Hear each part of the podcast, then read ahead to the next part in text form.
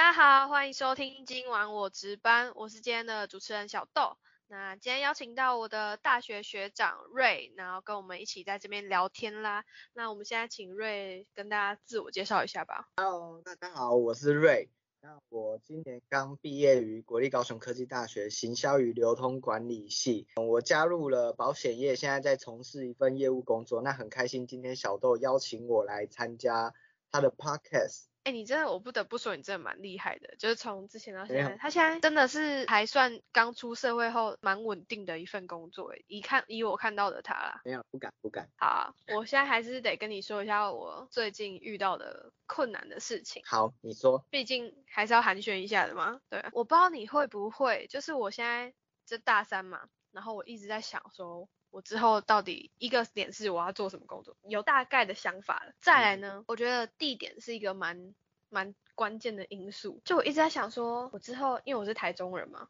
我想说，对我之后要回台中吗？还是我要继续待在高雄？还是我要去其他县市？我就一直在想，光是实习的地点就是烦恼到不行。但是实习应该是还好，主要是未来出社会之后的选择工作的地点，这真的很重要。我就在想说，毕业之后到底要回家，还是要去其他地方发展？你嗯是怎么选择的？你可以跟我大概讲一下吗？呃，我觉得你现在的想的可能是会大家都遇到的，因为毕竟你可能留在这个地方工作，你可能就在这边在这边落地生根嘛，对不对？那对如果像我自己的话呢，我是选择在异地工作，因为我其实也是台中人。那我现在因为从事保险业务工作之后，我现在在高雄发展，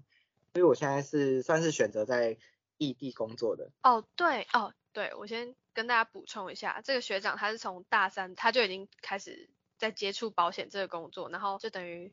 毕业即就业的概念这样。对，毕业即就业。啊，你那时候怎么会想说要选高雄，就没有想说要回台中之类的？呃，因为我这份工作它是比较属于团队，就是或者是说你跟在这边，就是跟着你的主管，跟着你的一个整个通讯处，是大家一起在这边运作的。包括说以后我可能带进来的新人啊，或者是我我下面的一些伙伴们，他们都是来这边打拼的。那必须说我的组织、我的团队都是在高雄，那我变成说我没有办法就是回到家哦乡这样。对对对，就等于说算是被绑住吗？也不是，反正就是有一个归属感，然后你就想说啊，直接就在这边高雄这边发展了这样。那你觉得在异地的发展优点是什么？就是比起你，假设你今天回家乡，比起这样，你觉得在异地发展的优点是什么？我觉得在异地发展的优点，不外乎就是，哎，家人可能不会那么，家人比较管不到，然后他不会管你几点回家，门禁是几点，或者是你可能今天跑客户，像我自己是跑客户嘛，或者是像各位工作太晚的时候，他们会担心，然后甚至等你回家，他们才愿意去休息。那我觉得在异地发展还有一个很重要，就是因为在异地，所以你没有家里可以有一个靠山，比如说可能回家爸爸妈妈或者是阿公阿妈他们已经煮好晚餐，嗯。或者是他可能你回家你的洗澡衣服啊什么，他们都可以帮你处理。那我觉得在异地还可以学习到就是独立自独立自呃这也对对对，这也是从我毕业到现在，我觉得我学习到最多的，因为毕竟在外地，所以变成说你所有的事情都必须自己一手包办，没有人会对。帮你。对啊，对，真的，你知道，因为我我就是那种属于家管严的那种，就是我大 学我就马上嗯好，我绝对不会在台中读书，然后我就毅然决然好高雄。那我现在在想，死定了，现在又面临一个选择，我要不要回台中？但是我不想被管，所以我就真的我一定会选其他地方，我不会回台中，因为我真的太不想被管。对，就是你比如说晚回家啊，那一下暗灯来，对对就是对对对，对对，然后就说啊你去哪里什么的，然后假设万一有交往的对象什么的，就也哇完蛋了，也很 麻烦的，万一家里有阿公阿妈传统的那种，对我觉得好啊，这可能就是在异地的优点，就是不会被管，就很自由很开放这样。的确没错对，虽然说没有家人可以帮忙分担一些家事什么的，的确是可嗯以独立啦。毕竟你之后成家立业还是得自己来嘛，总不可能一辈子都靠家人嘛，对吗？对啊，没有错。那你觉得在异地的缺点是什么？不外乎就是因为你在异地，所以就像我刚才前面提到的，你没有家人了，你呃他们不会就是你可能连自己的房租都要自己付，然后因为在异地一定要租房子嘛，这没办法。然后在异地你没有他们就是家人煮的晚餐，所以呢，在异地你每天的三餐都是要自己来，所以就无形之中多了很多的开销。那比如说像现在外面很多年轻人一个月三万块的工作，但是呢他要扣掉房租、扣掉生活费，讲实话，他其实有可能存不太到什么钱。所以我觉得在异地发展有一个缺点就是，他要存到钱有相对的难度，除非他的收入是非常非常高的。对，那我觉得在异地还有一个缺点就是，你可能会有时候非常想家，或者是你有时候非常想想要去做什么事情，但是碍于工作，所以你没有办法。比如说像我的话，我可能有时候会觉得说，啊，我好想回去找阿嬷哦，或者阿嬷对家，或者回偶尔会想要回台中，对。但是可能因为在异地发展，所以你有时候会觉得说，哈，回家一次的车票钱，或者是回家一次的成本就很嗯高，对。这可能是我是觉得是现在大部分年轻人会考量到的点。对，因为像我啦，我其实有一个台北梦，就是我很想要去台北，但是嗯你知道，就是台北的那个房租啊，什么物价超贵啊！你刚出社会，你大概只赚两万多三万，你光是付房租，然后再付付一些生活开销，根本完全存不到钱。那我就在想，存不到钱，对吗？那我我知道要怎么办？我还是为要为了我未来去做打算，我还是要存钱，比如说买车、买房什么的。对，这是我很犹豫的一个点。好，想去台北，因为不想被管。可是不想被管，我有办法活下来吗？就是 就好，可能假设在台北好了，你就是因为你的呃薪水有限嘛，物价什么的又那么贵，所以你可能房子就会找比较没有那么好的，没有错比。较比较偏远的，然后你通勤可能要就要比较久的这样子。嗯这个生活品质的一大堆，真的对，生活品质就没有办法像原本那么好，就比如说住在家里就哦，住在家里哦就这样子，然后都都有爸爸妈妈了。对你可能付一点那个叫什么安家费吗？还是孝心费？对对对，你比如说你一个月给个五千块孝心费，你光是住跟吃你就不止五千块了，对吧？没有错。对啊，那这样我在想的就这个，就是假设万一我们去其他县市工作好了，比如说啊存不到钱怎么办？那你有遇到这个问题吗？嗯、我自己会当，嗯、当然，因为其实业务工作它是没有底薪的嘛。那其实，在刚开始从事这份工作的时候，你当然，我我自己啦，我自己当然也会觉得说，哈，嗯、我会不会真的在这边没有存到钱？会开始想很多，担心很多。那其嗯实我觉得，回到最最原本，你还是真的要去做一件你自己喜欢的事情，因为你是会乐在其中，然后你可能会在这过程中找到你的呃成就感，然后找到你的价值。对，我觉得这是最重要的，因为其实存不到，呃，存现在其实很多年轻人都存不到钱，但我相信，其实在透过努力，然后透就是你在这一份工作不断努力，其实在未来是有机会可以完成你想做的，对有机会，可是就是需要一段时间，这样还是可以。对，因为其实像我自己，嗯就是我们这种工作，就是真的只能透过你的勤劳。然后你的努力的拜访，然后努力的生根，获得到客、嗯客户的信任，这样你其实你你只要透过这些客户的信任去，哎，这透过这些客户去做转介绍，而，其实你很快很快就可以算是有一份稳定、相对稳定的一个薪水这样子。对所以存不到钱可能是刚出社会年轻人会遇到的一个难题，但其实只要熬过去，我相信大家都可以存到钱。对，这算是可以自己去调试的。想问一下，就是你说你在做保险，然后我我知道的也是，就是你大三就去做保险。那你在大二那时候，你有想过一开始的志向就是做保险吗？还是就是有其他的什么因素让你觉得哦，我就是要做保险，所以你就才会在才有可能机会留在高雄？呃，像我自己在大二的时候，其实那时候大二应该算是快二十岁了嘛，对不对？对，那其实我在大二的时候，我对我的人生非常迷惘，因为我读的科系是行销系，但是我心里很清楚，其实我读的行销系未来的出路不是我自己所向往的。那变成说，哎，其实我好像不知道我自己未来要干嘛。那刚好那时候，嗯，我的家人就是我的，其实我们家人是我的爸爸，他是做装潢的。那是嗯，爸爸那时候就很常跟我说，哎，如果你毕业不知道干嘛的话，那你不如这样，你就回来台中，然后跟着就是算是接他的工作这样子，因为毕竟我爸爸工作，对我爸爸是工作装潢嘛，那其实现在很多年轻人他们是不太愿意去学习这种嗯比较有技术性的工作，因为毕竟他是比较劳力活的。那对现在年轻人反而会比较向往那种坐在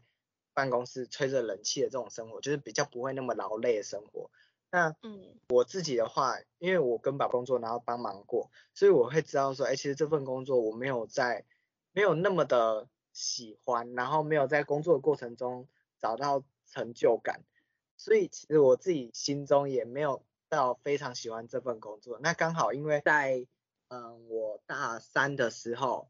就是我们嗯系上有一个行销周，就是一个活动这样子。那刚好那对时候邀请到我们的学姐，那她现在也是我的主管。那那她那时候有回来演讲，我那时候才发现说，哎，其实保险业，我对保险业的认知跟她告诉我保险业是什么，中间是有一个落差的。我才发现，哎，其实保险业也没有我想象中的那么的那么的差。对，可能嗯是因为我们家过去不好的经验，所以我会觉得说，哎，保险每次看到那个保险阿姨，就会觉得说，她又要来推销很了，烦这样。对对对，很烦那种感觉，对不对？但其对实在我听完那一次的演讲，我才发现说，哎，其实保险有它的不一样的功能跟意义，这样子。那是，刚好在我大三的时候呢，刚结束一份打工，那我刚好那时候把履历投到一些人力银行，那时候就会很长很长就会接到说，哎，谁谁就是哪一间邀请你来面试。对邀请我面试，或者是希望我去听听看，嗯、也是希望我从事一份业务工作这样子。听了那个演讲，所以我其实我心里埋下了一个种子，就是告诉我自己，哎，其实我觉得业务工作好像是我喜欢的，因为我自己本身比较没有办法坐在椅办公室坐在椅子上坐那么久，我比较好动的一个人，对对对，我们都是那种。没有错，所以那时候我就是因为有参加那个学姐的演讲，所以我那时候就自己跑去询问请教那个学姐说，哎，其实如果像学姐你大三加入保险业，从事业务工作的话，会不会课业顾不好啊，或者是遇到很多很多的问题，比如说朋友的眼光、家人的眼光、嗯亲戚的毕竟眼光，毕竟你要花比较多时间，就直接在工作，等于就是你有点算是先出社会，但是你朋友们都还在当学生啊，这样子没有办法社交吧？对，没有错。然后再加上，其实保险业在台湾，它的社会观感没有那么那么的好，对，对所以那时候考量的点很多。但是我在跟我的学姐聊天的时候，她告诉我，其实你不用想那么多，因为只有你想不想做而已。对，想不想要问那些问题都不会是问题，因为在呃我们的团队里面有很多也是大三、大四就选择加入保险业从事业务工作的伙伴，那其实他们也都发展的非常好，对。那后来我就算是因为还有一个原因，就是因为我其实我从小是阿嬷带大的，所以我希望我自己可以赶快成功，然后可以照顾阿嬷。就是我我在看书的时候，里面有一本书，它有提到说，我们成功的速度一定要大过于家人老去的速。因为我那时候想的是，嗯如果假设我做了一份工作，可能三十岁、四十岁才成功，可是我三十岁、四十岁成功的时候，我的家人、我的阿嬷、阿妈已经公，对、嗯他们可能已经八九十岁，甚至可能不在，那时候才要透过自己开始孝顺他们，已经太晚了。我觉得有点来来不及了，这样子，就是我那时候才毅然决然选择加入保险业，然后可以透过自己的努力得到一些报酬，这样。哦，所以你那时候犹豫的点是想说，我现在有点想做这个，可是我家里有一份那个啊，万一我不回去帮忙爸爸，爸爸是不是因为那个工作真的很累，对吧？对，那个工作真的蛮累的。你知道我们家的同学，就是我有一个朋友，他爸爸也是在做那种木板装潢的那种，算是木工吧。木工对，对，那个就是师傅那种很难招学徒，即使你开很高的薪水，就算有学徒愿意来。对对对，就算愿意来了，好了，可能师傅就是你也知道，师傅的脾气可能就没有那么好，或是可能没有达到师傅的理想，然后就是很容易就很难传承下去，除非是你从从小有在培养的那种，儿子跟着一起做就比较容易，就像你这样对，可以回去接。然后我朋友他就是遇到的困难，他哥哥啦。他哥哥其实是出国留学的那种，就是德国留学，然后但现在疫情，所以没有办法出去嘛。他就是有想要在台湾做那种比较类似证券的那种工作，他哥哥的理想。可是他爸爸是木工，然后已经有一点岁数了，然后身体也有一点逐渐老化，有点多，哎、你要不要回来接我？你要不要回来接我工作？这样。可是啊，人家在德国读书，然后想要做这个，面临到说被有点亲情的压力的那种感觉。对，就是算是你那时候有这样吗？嗯，刚开始也是有，因为毕竟我是家里的长子嘛，对不对？哦，当时，长子就会被赋予希望，对，但是其实我那时候有很明确的跟家人讨论过，然后有跟他们说明，就是这个真的不是我的兴趣，我我觉得我蛮庆幸的，就是其实我家人蛮尊重我的意见的，所以到现在，嗯，他们也不会跟我说，哎，对对对，他们也不会叫我嗯回去接那份工作，他们反而会觉得说，哎，其实你业务做的还不错这样子，然后最主要也是希望我做的开心最重要啦。工作就是做的开心最重要。我觉得家人的牵绊真的是一辈子都没有办法逃脱掉，因为家人就血缘关系就是在那边，你一定会在你想做的工作，比如说我现在想要去台北，但我爸，我那时候就跟我爸讲我说，我爸就你知道现在已经大三了，也会问说，哎、啊你之后要去哪里？这样我说，哦我要去台北。我从大学就很想去台北，但是考不上，对，成绩没有很好。然后我爸就说，啊，台北天龙国，你这样子存不到钱，你不用不用不用，你回来台中照，你大学毕业回来台中，这样，他就一直想要叫我回去台中，我就说不要，我要去台北。他说你去台北干嘛？你活得下去吗？你知道，就是你想要去台北，然后一方面你前面会担心说你真的活不下去，对，然后再一方面你会会担心说，因为我是单亲啊，所以我爸爸就是现在是自己一个人在台中，他可能也是希望有一些陪伴，这也是我犹豫的一个点。但是我觉得，毕竟你人生是自己的嘛，所以还是要由你自己去做选择，你不要太常被家人这块给绑住。对，我懂你的是这样意思，我是这样觉得啦。那瑞，就是你是在选择在高雄这边做发展嘛？就是在异地的部分。那有其他朋友的经验是在家里的，那他们有什么跟你分享的吗？比如说，像我有一个同学，他就是从台南下来高雄读书，然后呢，因为他毕业之后，就是爸爸妈妈也希望他说他可以回家，因为他刚好本身就是对工作没有很大的一个要求，就是他觉得说，哎，他只要稳定有多少钱就好，这样子。嗯所以他毕业之后就顺从爸爸妈妈的意思，然后回去家里工作这样子。但我觉得也没有什么不好，因为其实像他跟我讲的是，现在工作一个月有三万块的收入，那他可以一个月存将近两万块。哎，那我会觉得说，哎，其实他非常非常的厉害欸但是他的部分就是因为他都住家里吃家里，变成说他其实没有什么太大开销，因为她就是一个小女生，然后她也不会有很大很大欲望，就是她也没有什么名牌啊，崇尚名牌，崇尚嗯精品这样。对对对对对，所以他开销比较少，然后他每个月可以存到很多钱，这样两万块是包括他要给爸爸妈妈的，算是孝孝心费这样子。嗯对嗯，对对对，对但我觉得存在爸爸妈妈身上，就是给爸爸妈妈也算是一种存钱呐、我我自己是这样想，对啊，值得啦。你知道，像我们现在的同学，就是 我好像超早开始问，我大一的时候就在问说，哎、啊你之后要怎么样这样？我有一个同学，就是有些家长是说，哦，像我爸就说，哦，你回来台中这样，你住家里啊什么的。然后像我有一个同学，他爸爸就跟他讲说，你千万不能回来台中，啊，真的、对，哦就是逼他出去独立的那种感觉，好就觉得说我养你养到现在已经二十二十一岁了。就我养够了吧，你自己出去发展这样，他就是逼他绝对不能回来台中，所以他对他那时候大一还是大二的时候，他就跟我讲说，他之后应该会继续留在高雄，因为毕竟高雄是他第二个熟悉的城市，所以他可能就会继续留在异地。这是一个就是家长强迫性，然后再来还有一种就是家里有开公司，或者是像你爸爸想要传承家业的那一种，真的有。有哦哇哦，真的，我就说，哎、那你之后想要去哪边工作啊什么的？他就说我应该回家吧。我说哈，你回家干嘛？他就说，因为我家接有公家里的司，工作，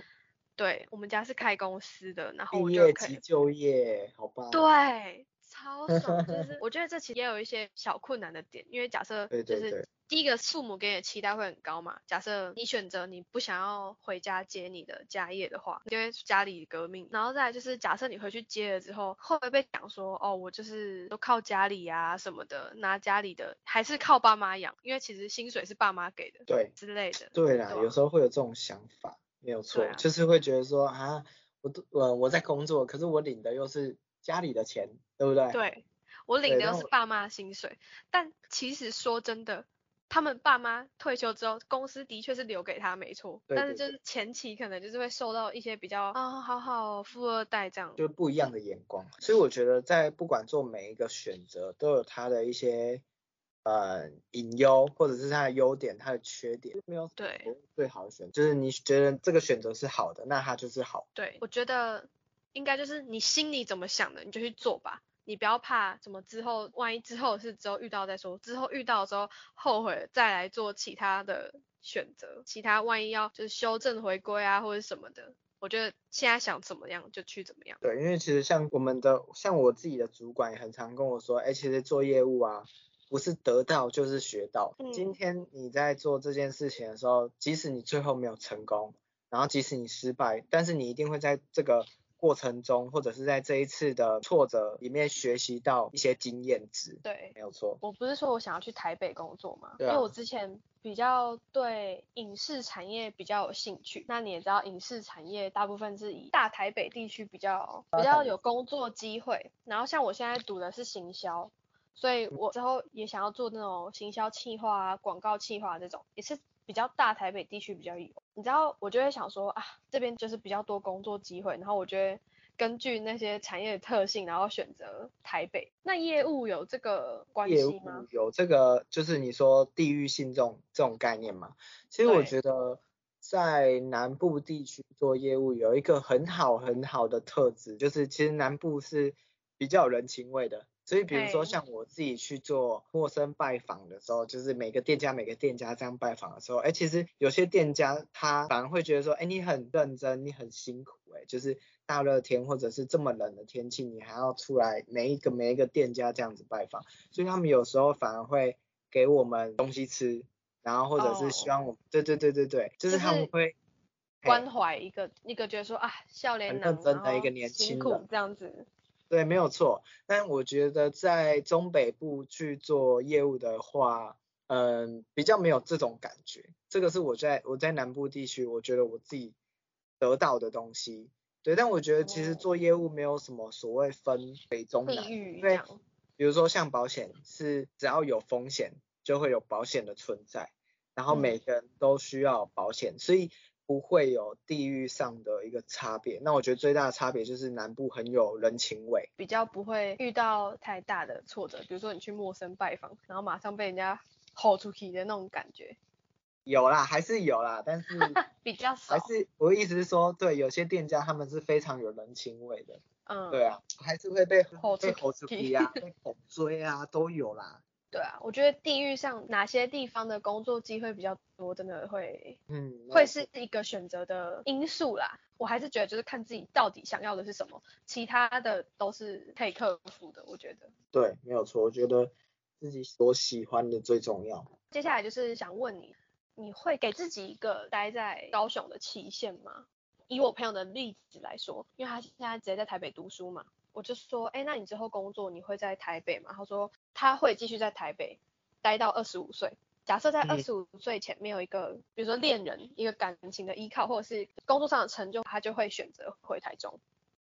好，你会有这样子的，给自己的一个期限是吗？其实我自己的想法是，啊我刚开始在做业务的时候，我会给自己，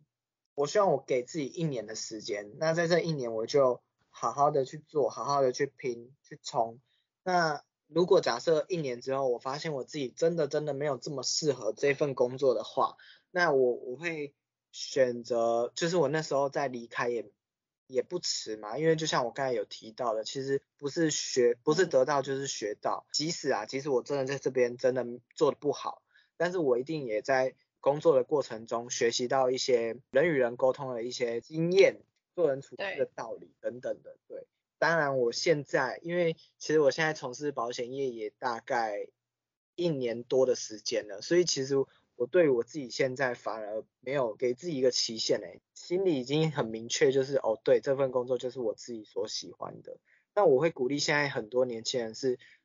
你可以给自己一个期限，就是你可能比如说这个工作我就是给自己三年的时间，那如果假设说三年之后我真的还是一事无成，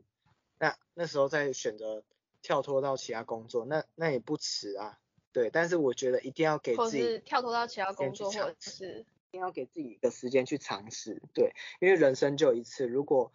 你今天在四五十岁的时候才后悔啊，我二十岁的时候应该要怎么样，应该要怎么样，那都已经来不及了。对，所以与其这样，不如去尝试吧。对，年轻人最应该做的就是尝试。我就是听完朋友啊大家的意见之后，我也觉得我应该也会给自己设定哦。你你说你刚刚说哦，你现在不会有一个期限，是因为我觉得应该是因为你在工作上有归属感了，就是有一点成就，所以你就会觉得哦，我不用换，我就是继续在这边发展。如果是我的话，我可能一样也会给自己定个期限，就是假设真的不行的话，看是要到时候，因为到时候你就想说啊，再撑一下，再撑一下，或者是假设真的真的到没有办法的那一步的时候，你再你再决定说，哦，我到底要换产业，还是我要回家乡那边先省一点钱，然后之后再怎么样，是可以之后再安排啦。我觉得设一个期限是好的。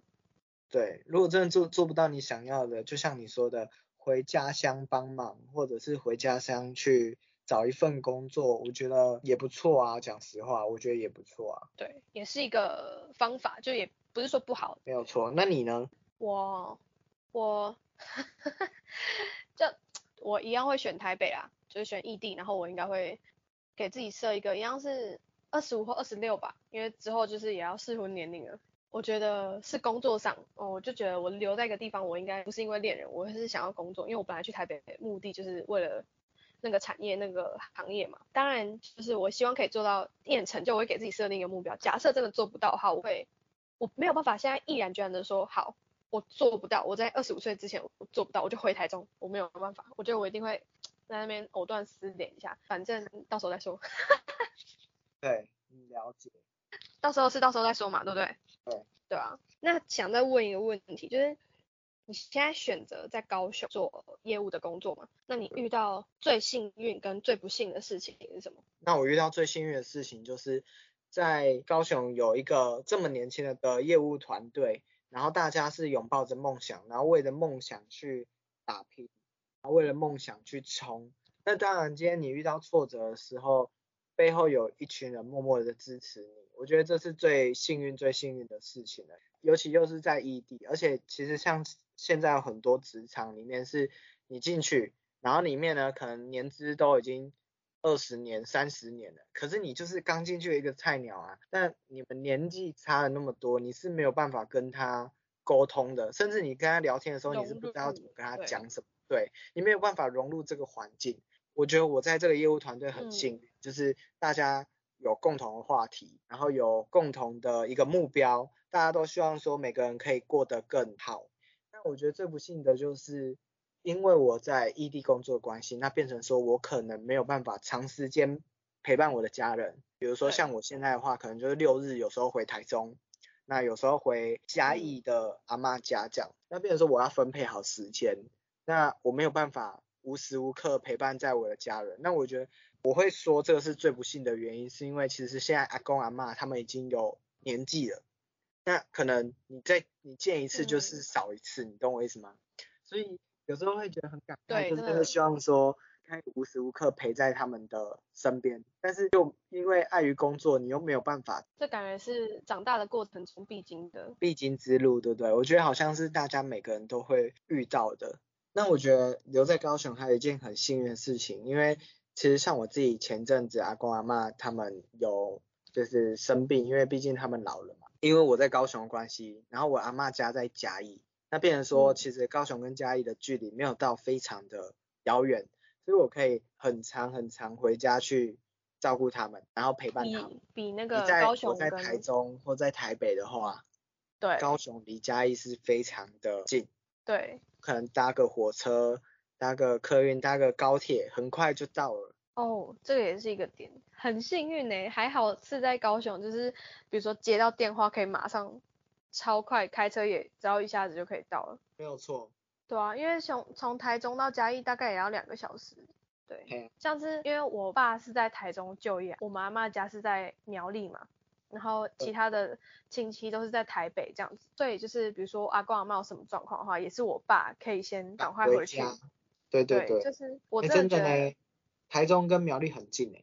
对，所以我真的觉得就是选择，这也真的是蛮幸运的点。比如说像我爸，还好他可能选在台中，回苗栗就超近，还好你选在高雄，就是有办法赶快回到嘉义去照顾阿公阿妈这样。没有错，我们今天分享到现在到最后了，你觉得有什么是可以勉励大家的角度来看？你有什么可以勉励我们这些大学生的吗？我觉得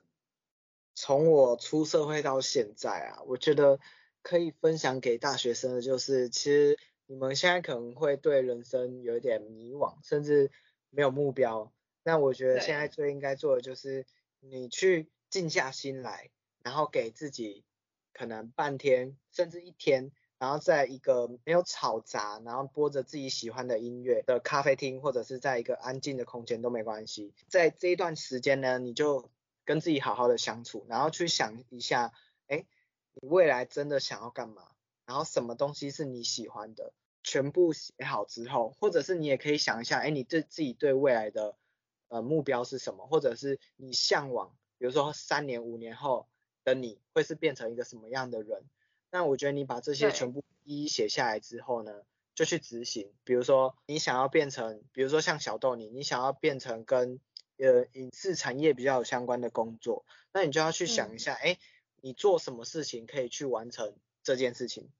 就是你可能比如说哦现在就会像你现在有这个 podcast 的经验嘛，或者是像你可能会开始去找一些跟行销企划比较有相关的一些工作等等的，我觉得这都是很嗯棒的事情。但是回归到最原始，就是年轻人最应该做的就是尝试。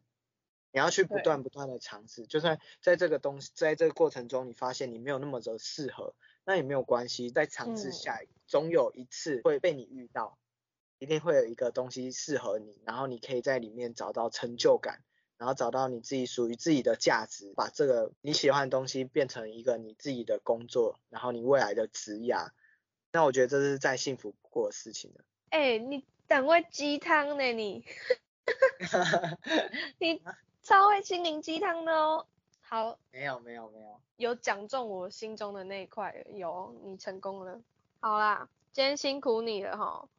不会会不会，谢谢小豆邀请我，有这个机会可以跟大家分享。好啊，相信大家就是听完我们今天的内容之后，心中也可以有一个方向喽。好，那今天节目就到这边结束啦，下班喽，拜拜，谢谢大家，拜拜。拜拜。